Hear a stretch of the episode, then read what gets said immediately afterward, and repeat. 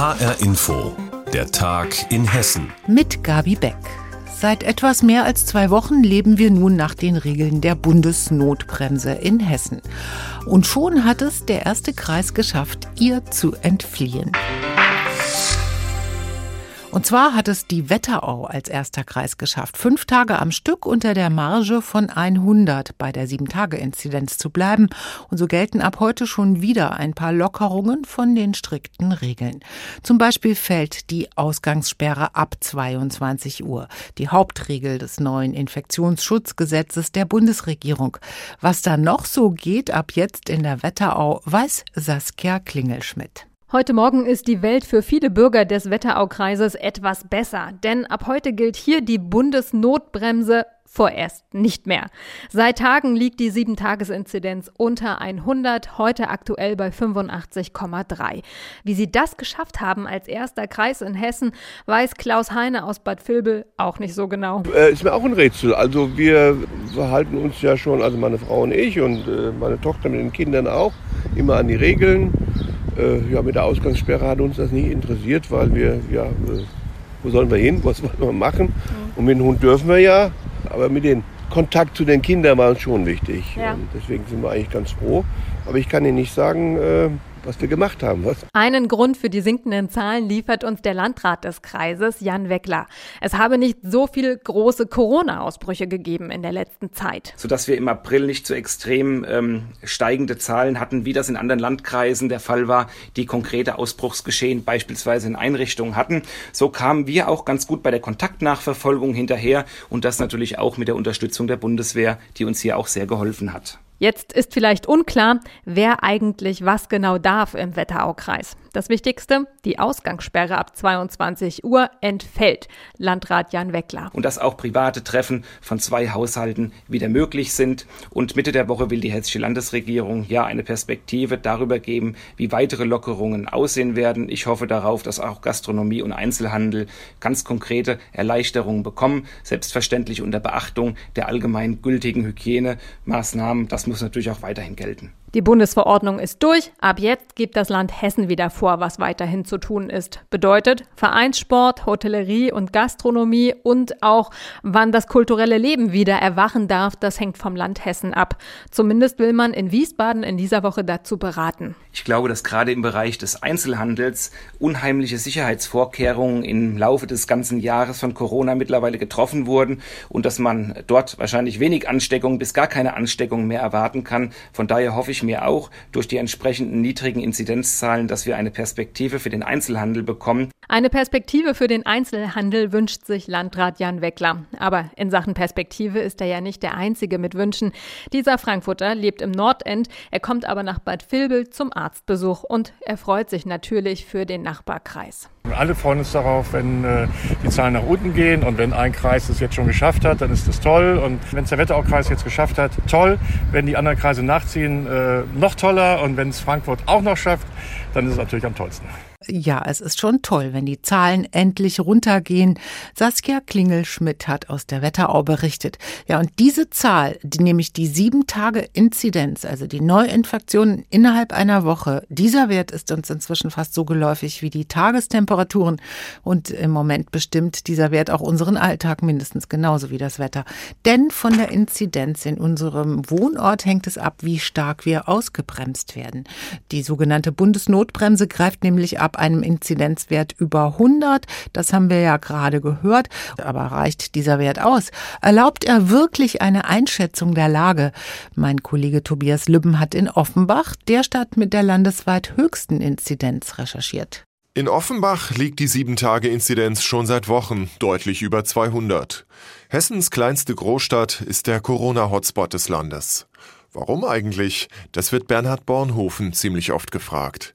Er leitet das Offenbacher Gesundheitsamt. Er sieht vor allem zwei Faktoren. In Offenbach lebten viele Großfamilien, mitunter in kleinen Wohnungen. Und auch dort habe sich die ansteckende britische Virusvariante verbreitet, sagt Bornhofen. Ein großer Unterschied zum Beginn der Pandemie. Wenn wir die alte Variante hatten von Corona, da war es eben so, dass von der Familie mit fünf, sechs Kindern. Da hat einer das Coronavirus eingetragen, dann wurden noch ein, zwei positiv. Die anderen wurden eben nicht positiv, obwohl da eben auch teilweise enge Verhältnisse waren. Und jetzt ist es so, dass eben alle positiv werden in solchen Verhältnissen. Wenn Bornhofen der Stadtregierung seinen regelmäßigen Lagebericht gibt, dann schaut er deshalb nicht nur, wie stark sich das Coronavirus in Offenbach verbreitet, sondern auch, welcher Virustyp verbreitet sich? Offenbach ist aber nicht nur mit fernen Ländern eng verbunden.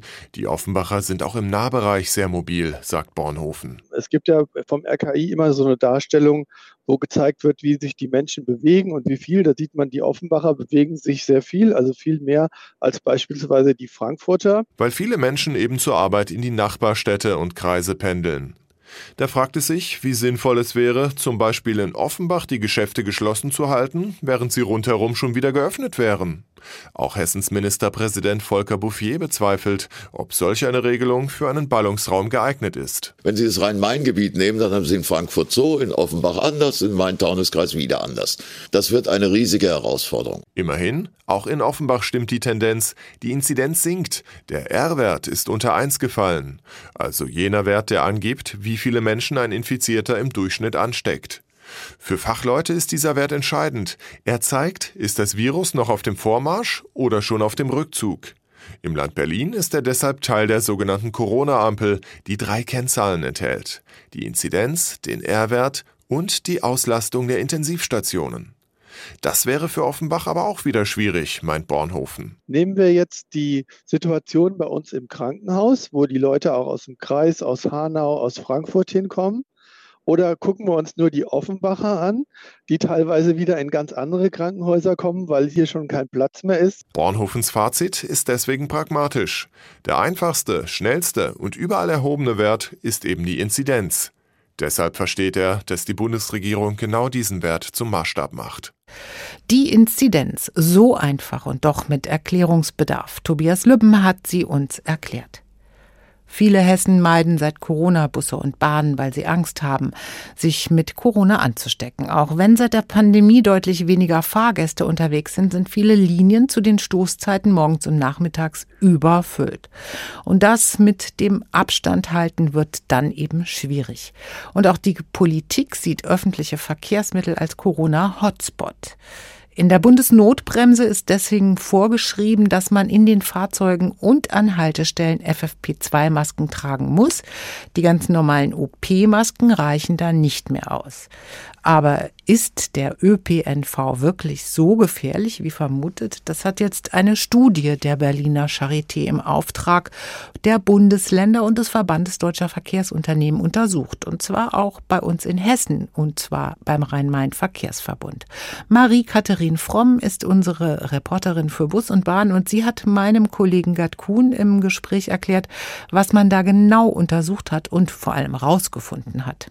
Die Forscher haben fünf Wochen lang Pendler im Rhein-Main-Gebiet beobachtet. 680 Leute haben mitgemacht und von denen war die eine Hälfte mit öffentlichen Verkehrsmitteln unterwegs und die andere Hälfte mit dem Auto oder dem Fahrrad. Und die hat man dann regelmäßig auf Corona getestet und siehe da, in beiden Gruppen gab es in der Zeit etwa gleich viele Infektionen. Bei den ÖPNV-Nutzern waren es 12, bei den Autofahrern 14.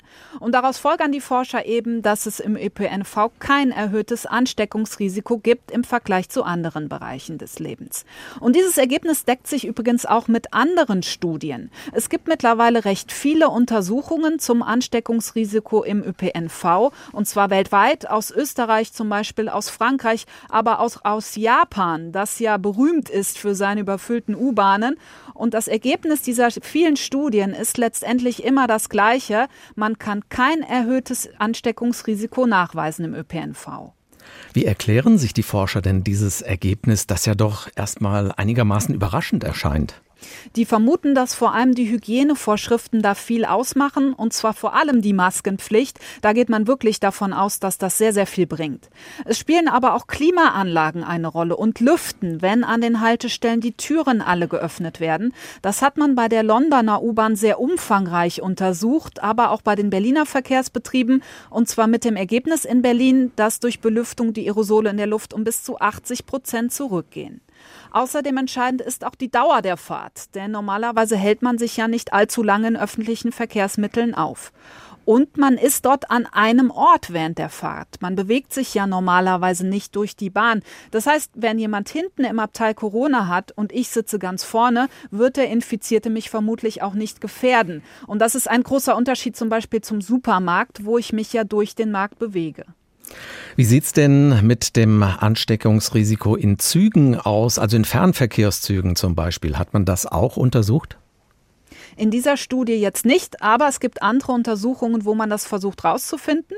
Die Charité macht zum Beispiel auch eine Studie mit der Deutschen Bahn. Da testet man Mitarbeiter auf Corona und macht auch Antikörpertests.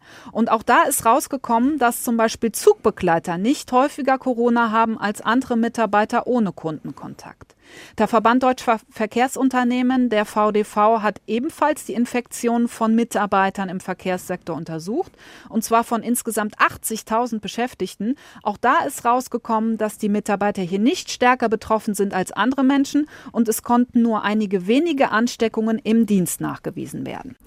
ÖPNV, doch kein Hotspot. Sind die Öffis wirklich so hot? Eine Studie des RMV hat untersucht, wie sich Ansteckungsgefahr in Bussen und Bahnen verhält. Marie-Katharin Fromm hat uns aufgeklärt. Und auch unser letztes Thema geht um Corona und zwar um die Forschung. Wer schnell Medizin und Impfstoffe gegen Corona entwickeln will, der braucht dafür möglichst viele Virusproteine in guter Qualität. Ein Forschungsteam aus Frankfurt hat dafür jetzt eine Art Rezeptbuch verfasst, damit in den Laboren der Welt nicht an dem gefährlichen Lebendvirus geforscht werden muss. Janika Kämmerling stellt den Forschungsbeschleuniger im Kampf gegen Corona vor. Andreas Schlund ist stolz. Über ein Jahr lang hat der Junior-Gruppenleiter mit seinem Team am Nachbau der Corona-Proteine gearbeitet. Rund um die Uhr, sieben Tage die Woche. Und damit wichtige Grundlagenforschung geleistet. Wenn man sich das Virus als ein großes Haus vorstellt, dann handelt es sich beim Coronavirus um ein sehr großes Haus, was aus sehr vielen einzelnen Teilen besteht. Die Proteine, also Eiweiße in diesem Corona-Haus, sind für zwei Dinge zuständig.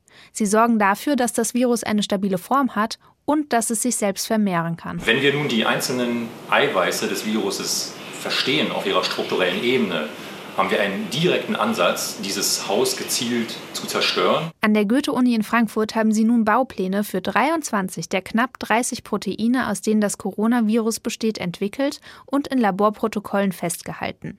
Eine kleinteilige und manchmal auch frustrierende Arbeit, die sich dennoch gelohnt hat, meint Sophie Korn.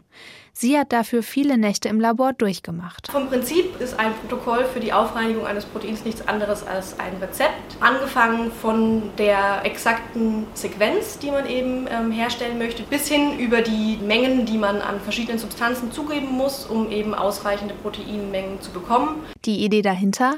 Mit Hilfe der Protokolle soll jedes Labor auf der Welt schnell und einfach Proteine in hoher Qualität herstellen können.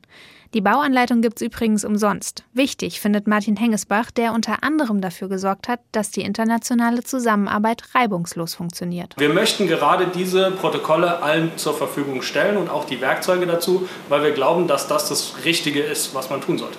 Denn einfach an lebendigen Coronaviren zu forschen, wäre weltweit für die meisten Labore viel zu gefährlich. Hierfür braucht es spezielle Sicherheitsvorkehrungen. Es gibt über die Welt gesehen tatsächlich nur sehr wenige Labore, in denen man mit pathogenen Coronaviren direkt arbeiten kann. Stattdessen ist unser Ansatz, dass wir gezielt bestimmte Teile des Viruses künstlich herstellen. Diese Teile sind für sich genommen überhaupt nicht gefährlich. Die Forschung an Medikamenten, die gegen das Virus helfen, könnte hierdurch weltweit einen Boost bekommen. Sich im Kampf gegen Corona international zu vernetzen, hat auch bei diesem Projekt geholfen. Die WissenschaftlerInnen aus Frankfurt haben dafür ein Forschungsnetz über 17 Länder gespannt. Man hat viel effektiver zusammengearbeitet. Es war ein Zusammengreifen von verschiedenen Laboren und verschiedenen Personen, die am selben Strang gezogen haben. Und das heißt, man konnte den Frust und auch den Erfolg eben auf viele Schultern aufteilen, was eine ganz neue Erfahrung war, aber auch natürlich sehr schön. Die Bauanleitung für Virusproteine. Sie könnte zu einem echten Forschungsbeschleuniger im Kampf gegen Corona werden. Jetzt in Frankfurt also gefunden, die Bauanleitung. Janika Kämmerling hat berichtet und das war der Tag in Hessen mit Gabi Beck. Den finden Sie täglich auch als Podcast auf hrinforadio.de.